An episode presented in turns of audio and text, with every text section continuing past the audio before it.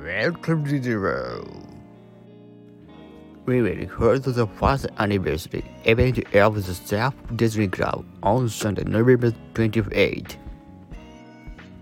The start starts at 9.55 when Baker Lane opening starts and there is a recurring or live delay distribution by 22 other members. It will be a game tournament from 21 to 23. And the ending will take about 30 minutes from 23.